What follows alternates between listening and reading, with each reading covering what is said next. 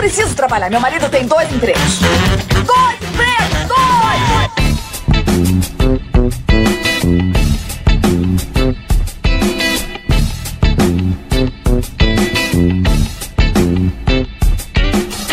Olá, empregados e desempregados da nossa grande nação brasileira! Começa mais um programa Dois Empregos e, como sempre, estou aqui com meu amigo Caio. Fala, Klaus, um prazer estar aqui participando novamente e hoje com mais um convidado aí que disse que tem boas histórias, hein, Klaus? Pois é, o grandíssimo Cabé. E aí, galera, tudo bom? O Cabé, que pro ouvinte que não sabe, é marido da Rafa lá do MuidaCast, que é outro podcast que eu apresento também. E, bom, ele tem histórias, né? É um cara que já fez muita coisa na vida. Mas antes da gente ir para as histórias do Cabé, quero agradecer o pessoal aí do nosso PicPay, né, Caião? É isso aí, vou mandar aqui um abraço diretamente, aliás, um beijo na boca por áudio para o nosso querido Jonathan Alves e para o Cleuber Santos. E também um grande abraço aí para o nosso amigo Jaisso Guilherme, que também merece um beijo na boca por áudio. é isso aí, ajudando já a gente das antigas. E lembrando que também tem o pessoal que ajuda lá no plano Auxílio Desemprego, né? Que é um planinho menor que a gente tem lá verdade. no, no PicPay, né? No valor de uma paçoca de amendoim tipo rolha. É, a gente acaba não citando por nome aqui no programa, mas também ajudam pra caramba a bagaça acontecer. E também um salve pro André Don, André Don Negroni, ele que não tá na lista de assinantes desse mês, mas parece que ele se enrolou com o PicPay lá, deu algum bug e não conseguiu, veio procurar a gente, preocupado, né? Que ele quer ajudar. Então, cara, meu, seu salve merecidíssimo, mesmo você não estando na lista aí esse mês. Verdade, bem lembrado, bem lembrado. E como é que faz, Klaus, para participar aí do fazer essas doações aí no PicPay? picpay.me barra dois empregos por extenso, você já ajuda a gente a colocar conteúdo de qualidade aí no ar em todas as plataformas, né? E se você não puder ajudar, é, não vai deixar de ser de graça o programa, então a gente pede pelo menos que você divulgue a um amigo, beleza? E vamos pra pauta, Caião. Bora! Então,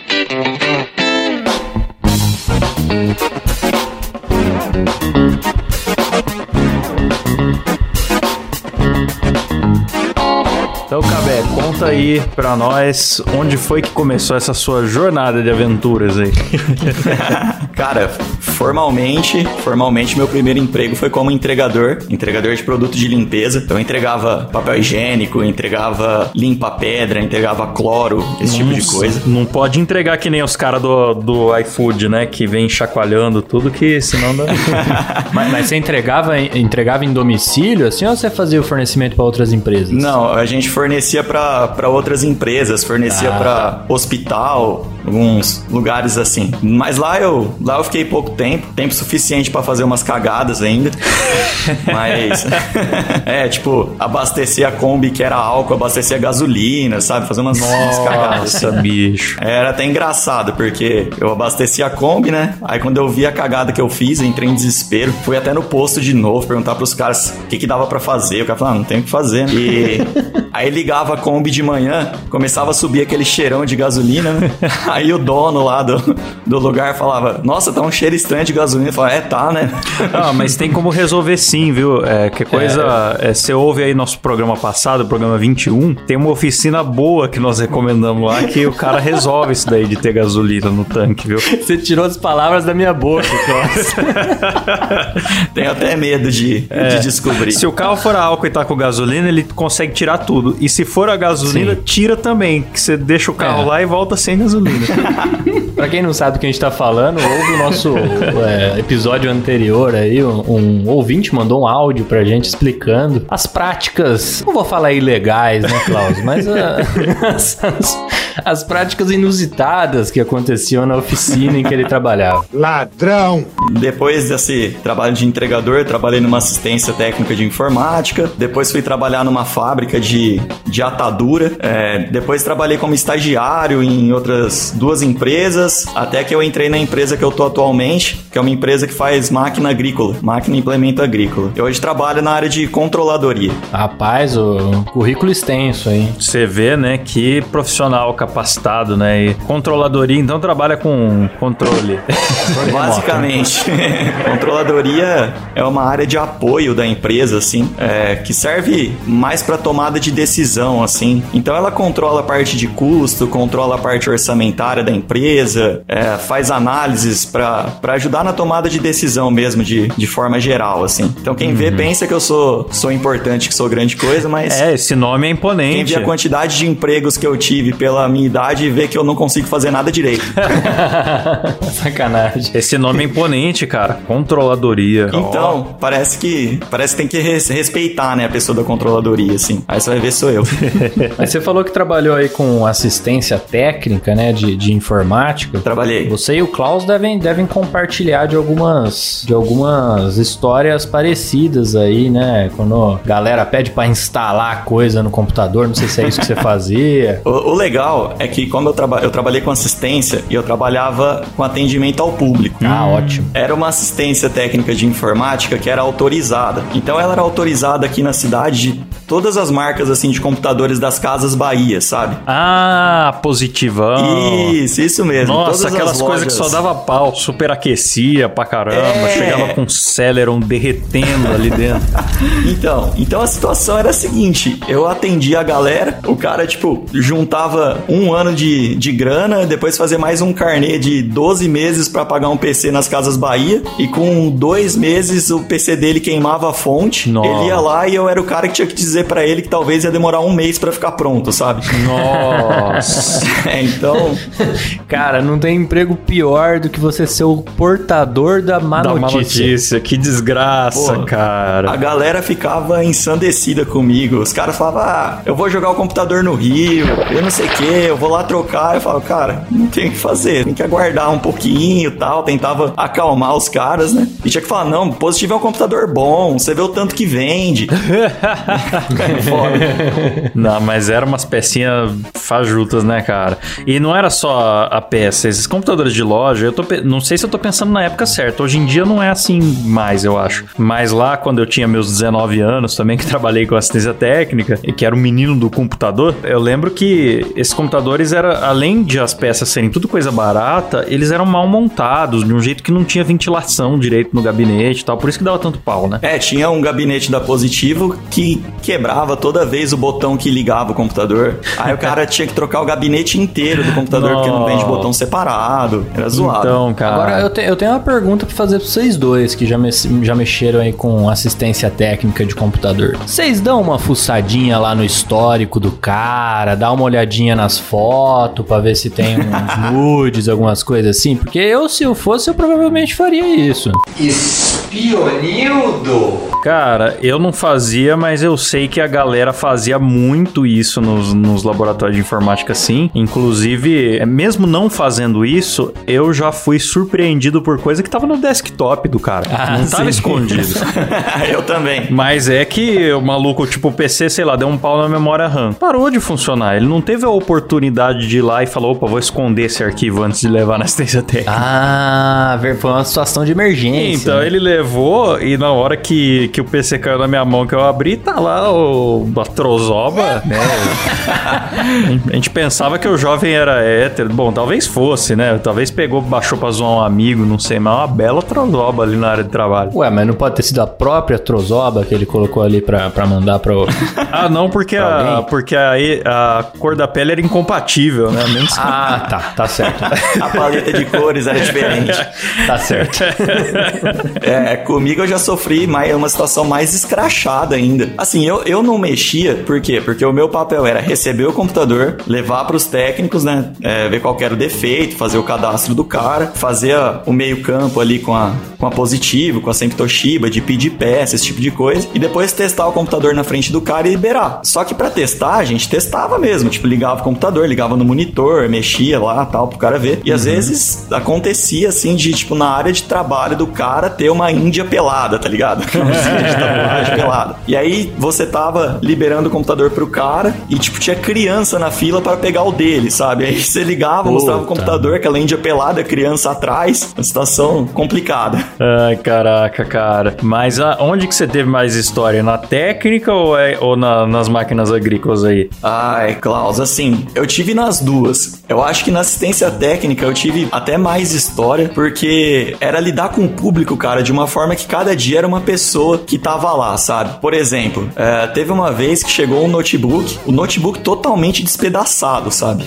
Assim, caindo pedaço o notebook. Nossa. Uma mulher foi levar o notebook. Aí ela falou assim: ai, vê quanto fica pra arrumar e tal, porque o notebook caiu da geladeira. Aí, ué, como que o notebook assim? caiu da geladeira? Não tem lógica isso, né? Aí, beleza, né? Pegamos, damos entrada no notebook, levamos pros técnicos e tal. Passou assim dois dias, veio o marido dela. Ah, então, minha esposa trouxe o notebook aqui, não sei o quê. Queria saber se já tá pronto. Ah, não, ainda não tá pronto, tá fazendo orçamento e tal. Aí, cara, deixa eu perguntar pra vocês. É, quanto que fica pra vocês apagar esses negócios de MSN, esses negócios de Orkut, assim?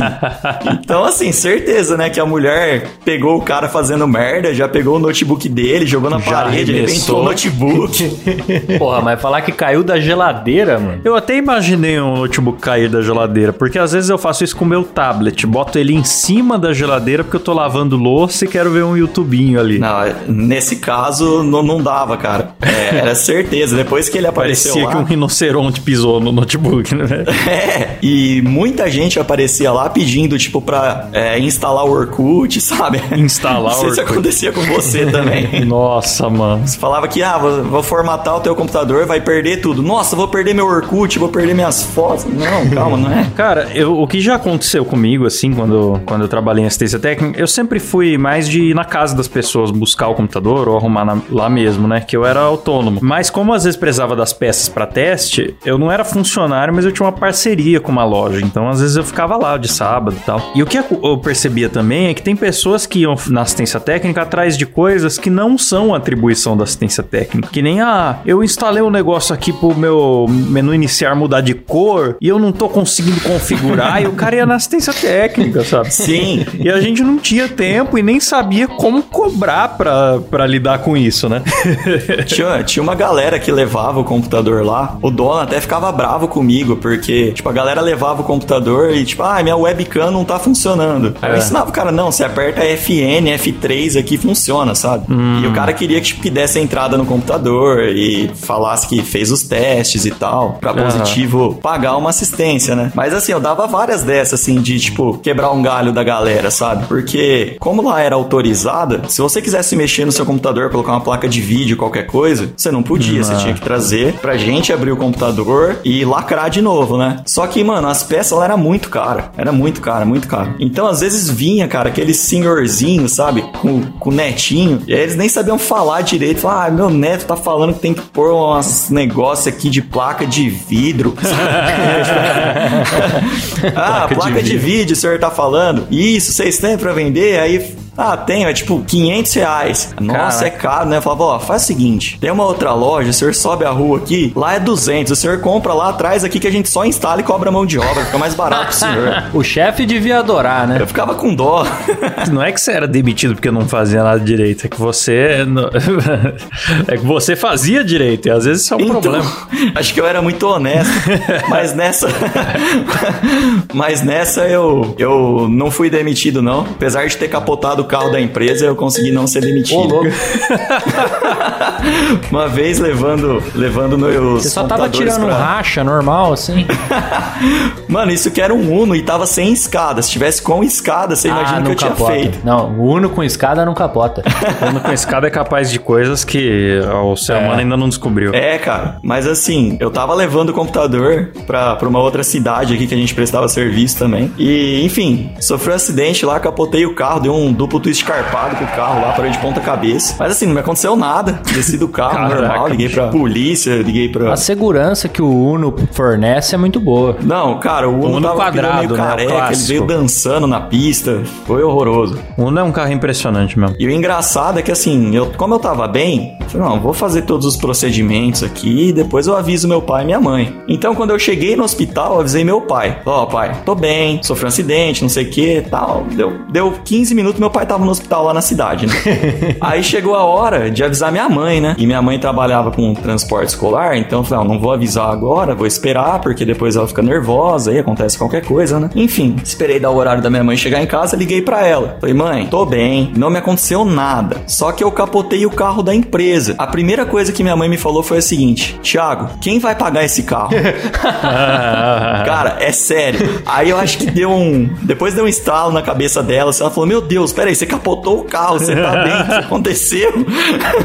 Não, cara, mas sua mãe é uma pessoa consciente. Você já tinha falado que tava bem. Então ela só pensou no, no carro. Provavelmente Eu acho que foi isso mesmo. Sabia que era um Uno e ficou com dó, porque um Uno batido dá muita dó. Inclusive, recomendo aqui pro ouvinte o Instagram Unos Tristes.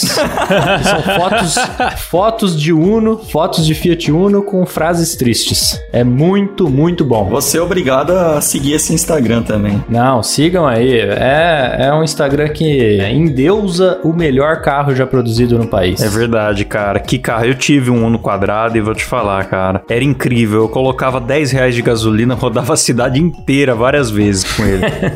Não, fora que é um, é um imã de mulher, né, Klaus? ah, sem dúvida. sem dúvida. Foi a fase de maior sucesso minha aqui em Bauru.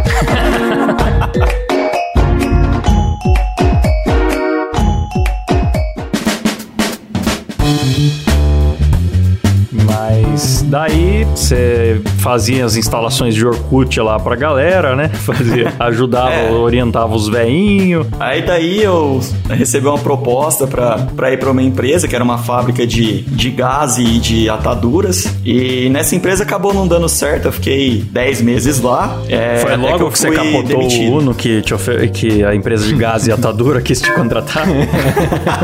É, Ele trabalhou como garoto propaganda. Não, acho que não, não foi por isso, não. Mas agora tudo se encaixa, eu não sei, tô confuso. Era o embaixador da marca, mano. E eu acabei saindo dessa empresa. Aí eu fui trabalhar de estagiário numa empresa de, de alimentos, que não ficava aqui na cidade. É uma empresa que vende tempero, esse tipo de coisa. Essas cordilar, assim, sabe? Essas cordilar. Não sei se vocês pegaram aí, cordilar. Não, não sei, não. Ah, você precisa comprar mais tempero pra tua casa. É. Mas enfim, é, eu fui trabalhar nessa empresa e nessa empresa foi engraçado, cara. Foi trágico e engraçado, porque eu fui morar em outra cidade, pagando aluguel, tudo, pra receber tipo 500 conto por mês, tá ligado? Mas pela experiência. O louco? Eu cheguei na empresa, tinha eu e uma mina que foi contratada também. E a mina era engenheira de alimentos e eu fazia engenharia de produção. É, quando a gente chegou, a engenheira de alimentos pegou ela e falou: Ó, você vai ficar no laboratório comigo, não sei o quê. E falou pra mim assim: você vai ajudar o Fernando. Ah, beleza, vou ajudar o Fernando, né? Você é o braço direito do Fernando, você é o Robin do Fernando. O que o Fernando precisar, eu vou estar lá, tá ligado? Boa. Aí eu fui descobrir quem que era o Fernando, mano. O Fernando era o estagiário. Puta que pariu. Eu era o estagiário do estagiário, tá ligado? Ah, é, o, ajudante do Nossa, estagiário, mano. bicho. Daí eu fiquei umas duas semanas trabalhando na Codilar e, mano, eu não tinha nada pra fazer. Aliás, uma observação, o Codilar que tem como garoto propaganda o Edu Guedes. Exatamente. Eu olho pra ele e eu só consigo lembrar que ele chorou quando- na história da grávida de Taubaté. é, é- é indissociável pra mim, Edu Guedes e grávida de Taubaté. Então, com meu abraço aí. Essa cena do Edu Guedes chorando pela grávida de Taubaté, é, tá, tá, dá pra colocar no top 10 do- da- das, das melhores cenas da TV brasileira? Pô, eu vou pedir pra É, entrar então- o áudio do Edu Guedes emocionado, se tiver aí. Né? Ah, por favor. Eu queria dizer pra ele obrigado pela reportagem. E, e muitas vezes a gente está aqui e a gente não tem que é, agradecer só as pessoas que estão aqui, a gente está aqui na frente da câmera. Os funcionários da Record são assim também, os meninos trabalham aqui com a gente. Não, o pessoal vai, sei lá, vai atender vocês, atende. É, é emocionante mesmo. Eu acho que o Edu Guedes chorando pela grávida, o Cassinão no, no Gilberto Barros, a treta do João Gordo com o Dado Dolabella E a churrasqueira controle remoto. e a churrasqueira controle remoto, acho que... Gil da Esfirra contra o Galerito também. É um compêndio de grandes momentos da, da TV brasileira, né? Fugindo um pouco o tema, mas o meu favorito é o cachorro cagando no palco do Faustão. Ah, Porque eu vi ao excelente. vivo Muito bom esse. também. Excelente. Muito bom também. E aí você tava lá trabalhando com o estagiário do estagiário e qual que era a tua função exatamente lá ajudando ele? O que, que você tinha que fazer no fim das contas? Cara, eu não fazia absolutamente nada. Não decorou nem o preço do açafrão da terra, do fubá mimoso? Nada, cara. Era assim, eu chegava lá, eu sentava, ele falava, ah, fica olhando no computador aí pra você aprender as receitas. eu tentava me colocar à disposição, sabe? Ele, ah, eu vou imprimir umas etiquetas, você vai lá, pega as etiquetas. Fazia umas coisas assim, sabe? Eu não fazia nada. Até que o RH da empresa me chamou e falou assim, ó, a gente chegou à conclusão de que a gente não precisa de dois estagiários, um só tá bom. Você falou, sério? eu estou surpreso. Pensei, pô, muito obrigado por avisar depois de eu ter alugado uma república pra eu morar aqui, já ter combinado com os meus amigos que a gente veio pra cá e tal. Então, eu saí até meio desnorteado de lá, né? Nossa. Porra, mas muito filha da puta. Não podia ter percebido antes isso aí, caralho? Ah, depois que passou a gente dá risada, mas na época foi bem triste, né? depois disso eu, eu participei de outra, outro programa de estágio e por fim eu entrei na, na empresa que eu tô hoje, né? E na empresa que eu tô hoje, cara, foi engraçado também, assim, principalmente o meu começo na empresa. Eu fazia faculdade de engenharia de produção e o cara me chamou lá, ele foi fazer uma, na verdade, o gerente da empresa foi fazer uma palestra lá na faculdade, eu fui pedir emprego para ele. Falou, não, beleza, vamos acertar tal. E me passou o contato dele, enfim. Entrei. Mano, na hora que eu entrei, caralho, velho, agora sim, tô fazendo faculdade, engenharia. Não, agora demorou, vou voar abaixo, né? Cheguei lá no primeiro dia todo motivado e tal. Ele chegou pra mim e falou assim: Ô Thiago, é o seguinte, cara. Semana passada a gente teve uns, uns incidentes com o banheiro aqui da empresa e eu tô precisando de alguém que cuida do banheiro. Como assim, Então- cuidar do banheiro? Então ele falou pra mim: fica uma semana aí acompanhando os faxineiros, segue a rotina deles aí, cria uma rotina pros caras cuidar do banheiro, ajuda os caras a limpar o banheiro. Meu Deus. Faz esse tipo de coisa. aí. Tinha que ser uma espécie de zelador do banheiro, é isso? Tipo isso. Criar um, um checklist pra ver se o banheiro tava limpo, sabe? Pra galera preencher. Fazer um inventário do papel higiênico. Isso. Nossa, Então, cara. por uma semana mais ou menos eu fiquei nessa. Mas justifica ter um empregado só pra isso? Porque É o que eu tô pensando aqui. Quantos funcionários usam esse banheiro, bicho? Calma que a história continua. Vamos lá. Essa foi a primeira semana. Na segunda semana, falei, pronto, passou a primeira semana, agora eu vou mostrar meu valor aqui dentro. Daí ele me chamou e falou assim: Cara, tô com um projeto aqui. É um projeto pra motivar o pessoal aqui da fábrica e tal. Que é o quê? Para que dá umas 3 horas da tarde, passar um pãozinho com manteiga pros caras, servir um suco. Então eu tava pensando em colocar as, as copeiras aqui pra fazer e tal. Só que eu preciso de alguém Puta que que ajuda pariu, elas, que ajuda a cortar pão, que passa manteiga, que faz Ah, suco. não. Então eu fiquei um bom tempo. E aí, assim, esse projeto, cara, com o passar do tempo eu fui fazendo outras coisas, mas esse projeto eu acho que eu fiquei mais de ano, tá ligado? Nossa. Pô, três horas era sagrado, eu tinha que parar o que eu tava fazendo, podia estar numa reunião, É, seja com era for. abrangente o seu projeto, né? Que, que ele é, fazia todas as pontas do processo culinário, onde ele começa e onde ele termina. Exatamente, eu ia, cortava o pão, passava manteiga, até o dia que eu consegui terceirizar pro pão vir cortado e com a manteiga Ó. passada, pra eu ganhar um tempo, né? De viver também. Eficiência.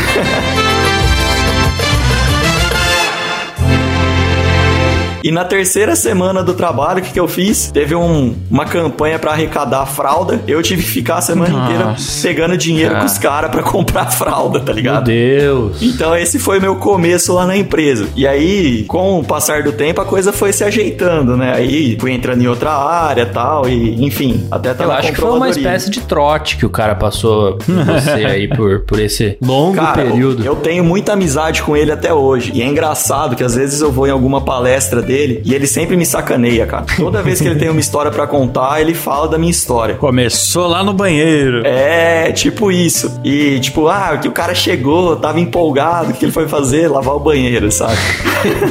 Aí você vê aqui que dá o cara ser eficiente, né? É, Ele deve ter então. começado um projeto, um novo projeto dentro do banheiro, já instalou um gladezinho lá pra galera apertar. Aí o que acontece? O cara vai sendo promovido várias vezes, né, Roberto? Exatamente. O meu orgulho foi o dia que tinha um checklist na parede do banheiro e o cara foi lá e deu que tava ótima a limpeza e a gente escreveu parabéns. Ah lá. Cara, mas isso, isso me faz entender uma coisa que eu vi uma vez viajando fora do Brasil, que era um banheiro. é, e não era nem aeroporto, não, acho que era um shopping, que tinha um tabletzinho na parede que justamente perguntava o seu grau de satisfação com a higiene do banheiro. Agora eu entendi por que, que tem isso. Porque eu achei tão aleatório aquilo. Você tá vendo? Tudo começou comigo, mas na minha época era uma folha de papel.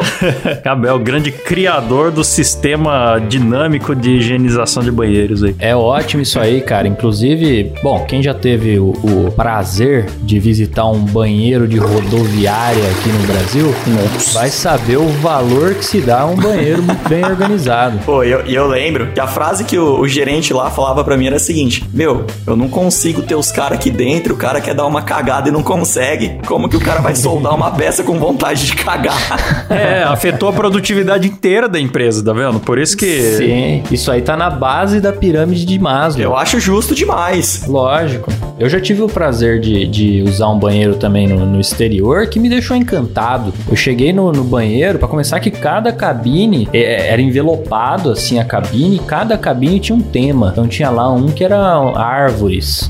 Aí tinha um que era um tema mais urbano. Caraca. Aí tocava música no, no, no, no banheiro. Tava Ah, tá mais limpo brincando. que o banheiro aqui da minha casa. Verdade, banheiro de estação. Eu ia sair de casa pra ir lá cagar todo dia. Não, é sensacional. E inclusive ele dava descarga sozinho, o que na verdade pra mim foi péssimo, porque eu tinha ido no banheiro pra me trocar, então eu fiquei ali em- pé na frente da, da privada e ficou dando descarga. Ah, então só enquanto eu me era um- troquei ali, é, só enquanto eu me troquei ali, o, o- o mundo perdeu litros de água.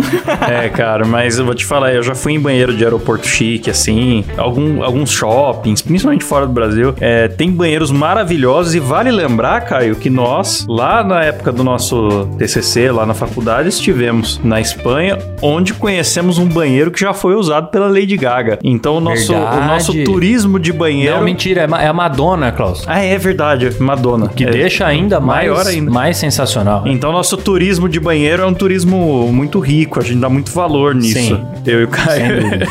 O banheiro do cinema aqui da minha cidade tem várias atrizes também, assim, adesivado e tal. É mó sem graça, assim, você fazer xixi com a Anne Hathaway te olhando, sabe?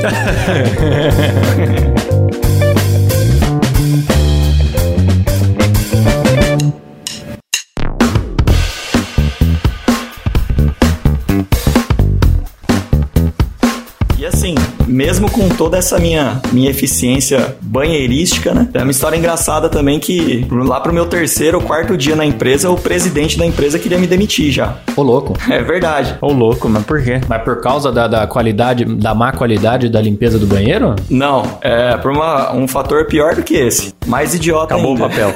Acabou, o papel na vez dele. Ele falou: demitam o cara do banheiro. Ai, não, na verdade, assim, um dia eu tava andando lá pro meio da produção, sabe? E eu fui conversar com o gerente e ele tava conversando com o presidente da empresa. E como eu tinha acabado de entrar na empresa, eu não tinha uniforme. E eu fiquei sabendo depois, né, assim, dos detalhes. Mas, enfim, ele perguntou pra mim por que eu tava sem uniforme. Eu falei que eu tinha entrado agora, que eu não tinha uniforme e tal. E saí andando, né? Só que eu tenho um problema que eu tenho o pé meio 10 pras duas, sabe? Então eu ando com o pezinho de pato, assim, meio de lado, parecendo um pinguinzinho. Então ele viu o jeito que eu andava, aí ele olhou pro gerente e falou assim: Esse é o cara que você contratou? Aí ele falou: Não, é esse sim. Eu falei: Meu, pode mandar embora.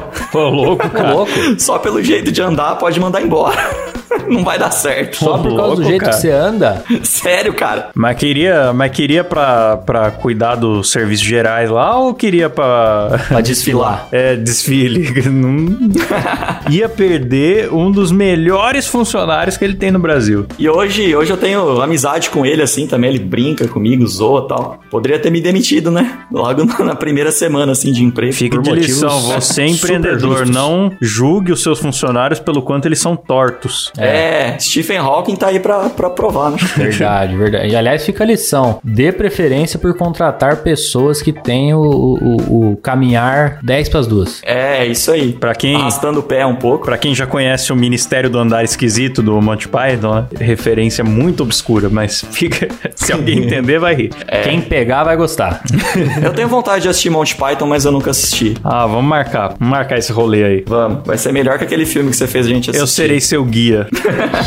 e teve, teve mais alguma coisa que rolou nessa fábrica aí? Tipo, você tá lá até hoje, né? Eu tô, eu tô até hoje. Nessa época eu trabalhava na engenharia industrial, né? Que é a área responsável por, por fazer obra na fábrica, por cuidar de manutenção, fazer planejamento de manutenção, enfim. Uma coisa engraçada que rolava, por exemplo, era a forma que a gente lidava com o pedreiro que trabalhava lá, sabe? A gente era tudo molecada no, no nosso setor, assim, 22, 24 anos no máximo, assim. E a gente adorava encher o saco do pedreiro. Ele era meio, é, meio velho, meio, meio sistemático, sabe? E ele tinha uma Brasília velha, cara, velha, que ele, ele ia com a Brasília dele e deixava a chave dentro. Então, o que eu fazia? Às vezes ele ia, levava a Brasília para levar as ferramentas e tal. Enquanto ele tava trabalhando, eu pegava a Brasília dele e levava para algum outro lugar, sabe? Então teve um dia que eu levei a Brasília dele de volta para casa dele e voltei a pé pra empresa. ele ficou confuso, sabe? O cara voltou a pé pra empresa, só pro- em nome da zoeira. Pô, ele morava Dedicação. lá perto. Então ele foi, ele, caramba, eu fui tra mas eu vim trabalhar com a Brasília. Como que tá na minha casa? Ele, ele falava, sabe? Porque ele chegou no, no outro dia contando, né? Tipo, vocês não sabem, ontem eu achei que eu tinha vindo com a Brasília, vocês não viram eu chegando com a Brasília? Não, Zé, a gente viu chegando a pé. Não, eu vim com a Brasília, eu tenho certeza. Aí eu colava, eu caraca. colava tatuagem de chiclete, eu colava na Brasília dele, sabe? Aí eu falava que era a Brasília dos Velozes Já Furiosos. tava com a Brasília inteira do Ben 10, né? Que estranho, eu não lembro de ter feito essa pintura. Não, fora que produção, cara, produção, cada dia é uma história. Você fica numa fábrica ali com, com 200 pessoas na produção, Nossa. cada dia tem uma história diferente. Eu nunca trabalhei com tanta gente assim, né? Sempre trabalhei em, em escritórios Cara, pequenos e tal. E é muito diferente, Klaus, o, o escritório da produção. Eu brinco que agora no escritório não acontece nada na minha vida, acontecia na época da produção. Cada dia eu chegava com uma história nova. É que é muita gente, né, cara? Vira tipo um colégio, né? É, os caras são muito zoeiros, sabe, um com o outro. Então, teve um dia que um cara jogou um martelo no outro, cara. Nossa! Ô, louco. Brincadeira sadia, é? Exatamente. Então, Isso aí não é zoeira, pô. não, na fala. zoeira nada, os caras discutiram. Foi só uma brincadeira, pô. Quem me conhece sabe aí que, que eu gosto de fazer uma brincadeirinha às vezes. Meu, os caras discutiram entre si lá, um negócio besta, assim, de coisa de futebol, Nossa. e um jogou o martelo no outro. Ah, não, então, então não é besta. É. Se é um negócio de futebol, eu acho que é daí pra cima mesmo, tem que ser na martelada. Eu também acho. Quem fala mal aí do Fernando Diniz e do dinizismo, eu vou pegar. Aí E- teve uma laceração no baço, mas foi tudo na zoeira, né? Não, e, e no outro dia, aí os dois foram demitidos, né? aí no dia de ir pro RH assinar a demissão, ah, os dois vão junto. Os dois de amiguinho já, sabe? Dando risada da situação, assim. Já de amigo. Nada aconteceu. Tipo, ah, nossa, lembra quando eu te dei uma martelada? Nossa, né, parece que foi ontem. Foi. Teve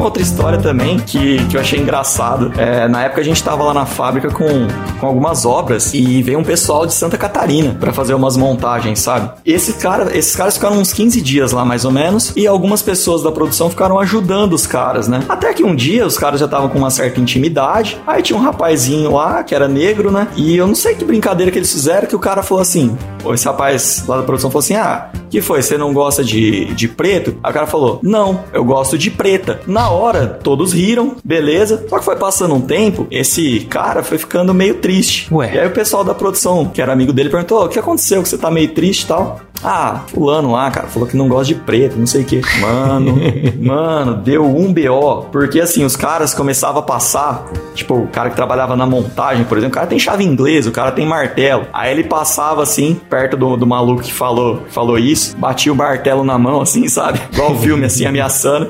E perguntava, e aí, então você não gosta de preto? Saía Caraca, andando. cara. Mas o cara tinha feito a piadinha só, ele não era racista? É, não, o cara fez a piada, mano. E aí, Aham. aí por fim, a gente acabou descobrindo, né? Os caras vieram falar pra gente, a gente foi lidar, né, com a situação e tal, e falou com o, na época, o gerente da fábrica, ele chamou o cara da fábrica e falou, ó, os caras não podem encostar a mão no cara. Se você quer resolver isso, vamos fazer um boletim de ocorrência, a gente leva isso pra frente e tal. Por fim, chamou o cara lá, o que falou que não gostava de, de preto, que gostava de preta, e o pior de tudo, que o cara era gago, mano. Então o cara falou, não, não, não, não, eu, não- falei na- nada. Eu fa- falei que eu gostava de preto, eu gostava de preta. Meus amigos é preto, sabe? Esses, papos de sempre, assim. Na voz de um gago, tá ligado? E, enfim, acabou não virando nada. O cara não quis fazer queixa e correu tudo bem. Mas até correr tudo bem, a gente ficou com, com o toba na mão. É, cara, porque quem, quem escuta uma parte da história ou quem ouve falar entende define que o cara não gosta de preto mesmo, né, mano? É, ainda mais na hora Sim. que cai na boataria, né? Imagina, É, 200 pessoas trabalhando, vira um telefone sem fio. Na outra ponta já chegou que ele tinha uma suástica tatuada nas costas. o cara é gago. Se eu fosse gago, já não me arriscava a fazer uma piada dessa. Porque você engasgar no meio da frase, você apanha até. Verdade, não dá tempo de terminar a piada.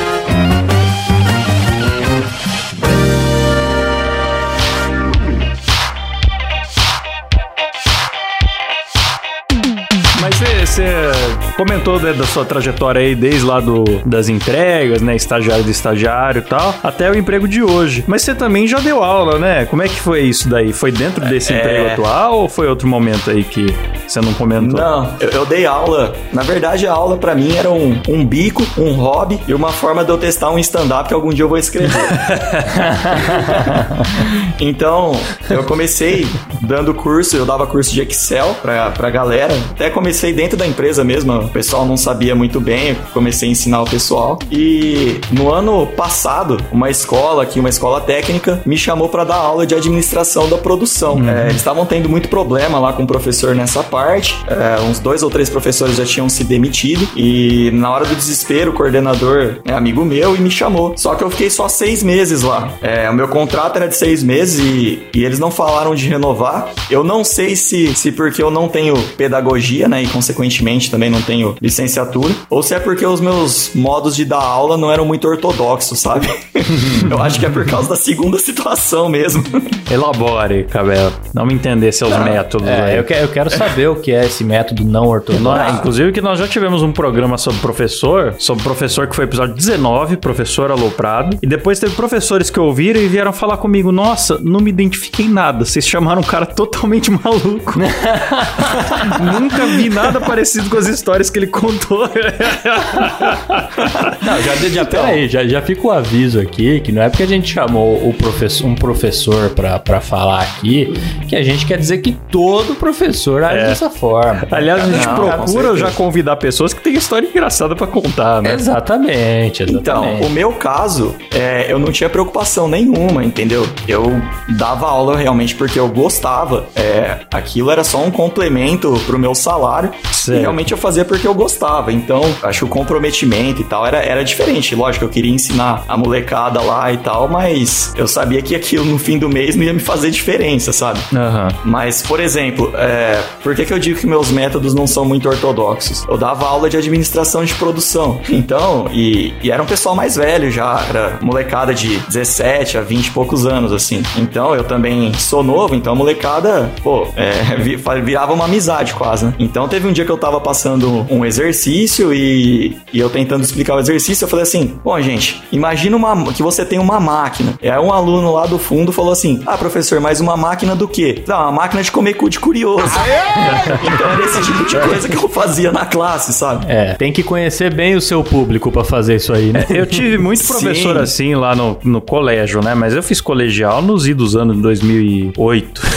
então, eram Hoje outros em dia- tempos, né? Hoje em dia a galera poderia se ofender, começar a te filmar pra expor no, no Twitter. É, na época, Sim. eu lembro de muito professor zoeiro e isso até eu gostava, achava que ajudava a lembrar mais da matéria. O cara encaixar umas piadinhas, zoar um colega nosso. A minha intenção era realmente essa, sabe? Era conseguir chamar a atenção da galera. Às vezes a galera tava fazendo bagunça e tal, você não precisa gritar, subir na mesa, pular. Não, às vezes você faz uma zoeirinha ali e você consegue chamar a atenção. O problema de aluno é que ele sempre quer ser mais zoeiro que você.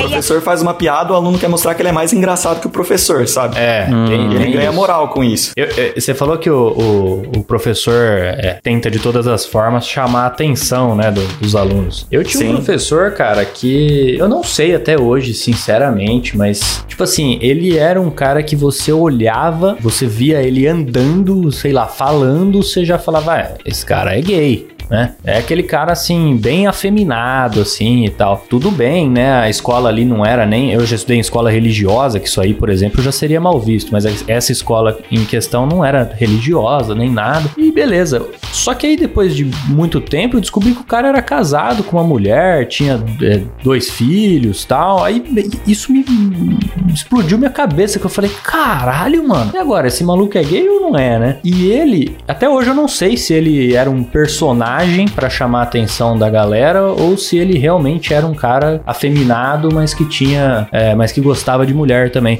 Ele inclusive fazia piada consigo mesmo, com essa fama que ele tinha, né? Então ele, ele é professor de história e ele ele falou assim: ó, gente, vocês decidam bem o que vocês vão fazer da vida de vocês, se vocês vão ter aprovação da família de vocês também, porque eu lá em casa, quando eu falei que eu ia fazer curso de história, o meu pai virou pra mim e falou assim: ou você vai morrer de fome, ou você vai virar viado. Aí ele falava assim: não morri de fome. então, assim, ele sabia que ele tinha essa fama e, e se aproveitava dela pra chamar a atenção de alguma forma, sendo que, ao que tudo indica, ele não, não era gay, né? É, eu, eu, eu acho que eu faria o mesmo, cara. Se eu tivesse essa fama, eu, eu- porque eu acho que a melhor maneira de você lidar com uma fofoca é você abraçar e gastar ela antes que os outros façam isso por você. Você assume o controle da, da história, né? E é legal pra caramba, cara, ser professor, porque apesar da galera fazer a zoeira e tal, quando você é professor, o pessoal te olha de uma forma um pouco diferente, sabe? Ah, é, sim. é como se você fosse uma pessoa muito inteligente, ou sei lá, fosse um cara, um ancião ali do, do negócio, sabe? Um sábio. Então, uma vez, teve um professor lá na, na, na escola que começou a trabalhar com aqueles negócios de Bitcoin, mas não com investir no Bitcoin em si. Ele começou a fazer pirâmide, sabe? tipo, ah, você me dá seu dinheiro, eu invisto em Bitcoin e eu te devolvo 20, 30% ao mês, não sei o quê. Um esquemão, um esquemão. Gore. É, esquemão. Os alunos vinham me procurar, sabe? Ô, você acha que vale a pena, professor? Não sei o que. Eu falava, ó, eu não vou falar mal do outro professor que tá comigo, mas eu vou fazer uma conta básica pra vocês aqui. Aí eu fazia os esquemas lá, mostrava assim, tipo, que em 10 anos eles iam ter mais grana do que o PIB dos Estados Unidos, sabe? e aí os alunos falavam, caramba, velho, nossa, então é golpe, professor, então é golpe. Falar, você faz, chama do que você quiser, eu só tô fazendo uma conta aqui, eu não quero ter rolo com ninguém. É, mas é, putz, esse esquema é clássico, né? Tem vários apelidos e várias formas, né? Nem sempre é Bitcoin, mas é sempre a mesma coisa. Promete ali o lucro surreal. Os primeiros que entram ganham mesmo, aí gera uma baita confiança. A hora que entra muita gente e enfia muito dinheiro, o cara desaparece. É basicamente isso que acontece. É isso mesmo. Não, e o cara na posição de professor deve ter conseguido angariar uma galera aí, né? A gente Nossa. até teve ouvinte aqui que mandou também história de professor que ficava recrutando a galera pra Rinodê. E deve ter conseguido vários. né? Mesmo esquema. Ainda que Inodê, eu classificaria mais como um mau negócio do que como um golpe, assim. Tipo, apenas você. Sim, sim. eu- Apenas sim, você eu pode acabar trabalhando muito e não lucrando, mas o, o pirâmide é mais Exato. perigoso, né? O cara vende o carro às vezes e bota o dinheiro Não, e eu- desaparece eu, só tudo. quis dizer da, da influência do professor, né, cara? Ah, sim. Na posição dele ali, ele, Sim. ele, ele consegue convencer muito mais fácil. Pô, convence, porque o cara, querendo ou não, ele tinha, sei lá, cinco classes de 30 alunos pra falar sobre isso. Se ele conseguiu 10 alunos, cara. É, então. ele já, já tá com a pirâmide dele montadinha, perfeitinho. A, a- a fim de curiosidade, vocês sabem o que que classifica um- uma pirâmide ou não de um, Eu sei. é, de um empreendimento? Sei. É que o dinheiro vem do recrutamento e não do, do valor Exatamente. gerado no negócio ali, né? Isso, se, se você prova que você consegue manter seu negócio mesmo sem ninguém mais entrar, você não, não tem uma pirâmide. É, se depende exclusivamente de sangue novo, é porque alguma coisa tá errada, né?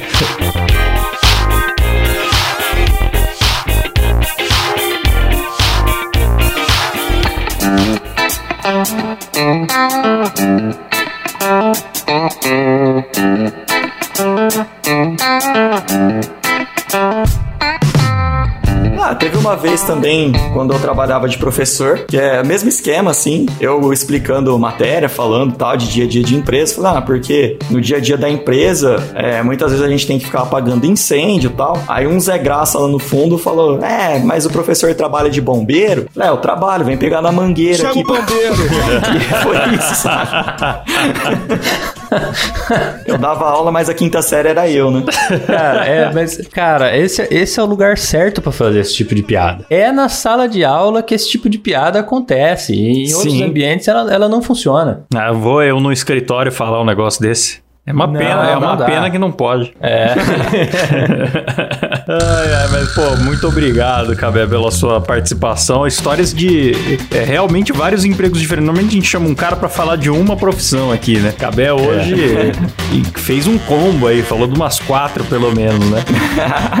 ah, cara, eu que agradeço vocês aí. Foram as que eu lembrei, cara. Com certeza tem mais por aí, mas as que eu lembrei foram essas. Maravilha. Se lembrar de mais, manda pra gente que a gente conta aqui também na- no- em algum vou episódio mandar. de histórias de ouvintes. Ou Então, vou começar a escrever como ouvinte lá, como Thomas Turbando. Vocês devem ser uns 500 desses.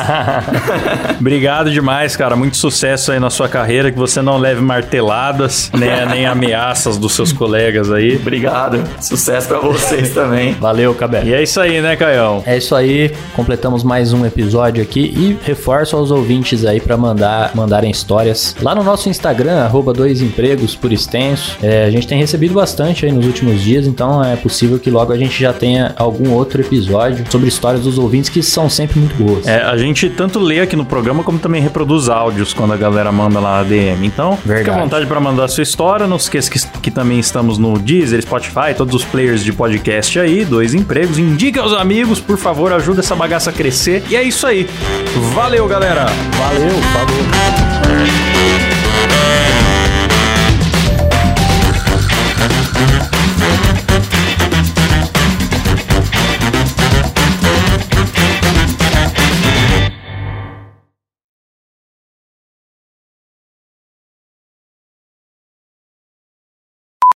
Falou! Quer fazer uma gritaria aí, Cabé, pra encerrar o programa?